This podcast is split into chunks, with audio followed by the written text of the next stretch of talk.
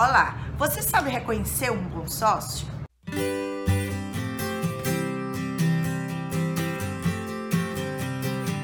A Ana Cláudia me perguntou que características ou de que forma eu posso reconhecer um bom sócio. E aí eu queria falar algumas coisas aqui, algumas dicas, dar algumas dicas para você.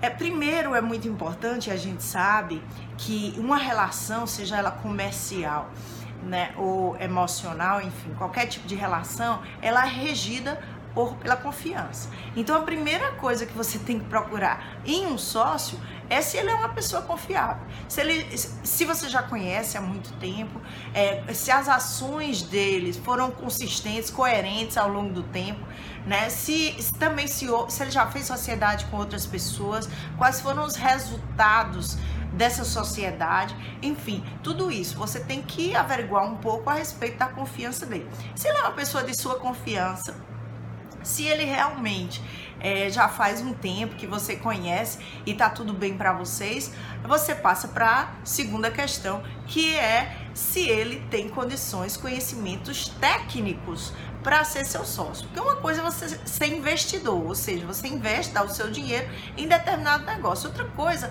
é você realmente trabalhar ali dentro. Será que ele entende de gestão? Será que ele entende de alguma área específica?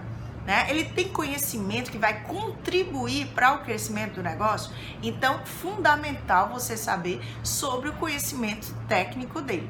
E finalmente, eu também acho extremamente importante é você saber se os conhecimentos que ele tem, se a, se a forma, se o comportamento que ele tem é complementar ao seu. É muito importante que vocês, inclusive, é, conheçam coisas distintas, saibam e tenham conhecimentos distintos para que vocês possam se completar ao longo do tempo dentro daquela empresa, para que vocês é, quando um não saiba, o outro supra aquela necessidade. É muito importante que duas pessoas que trabalham juntas, elas somem, né? E não dividam tá? Inclusive porque quando vocês sabem da mesma coisa, às vezes fica aquela implica, é, um implica com o outro, dizendo um, um, um, acha que sabe mais, o outro acha que deve ser de outro jeito. Então, se vocês também tiverem diferentes diferentes responsabilidades dentro do negócio, é ainda melhor e mais fácil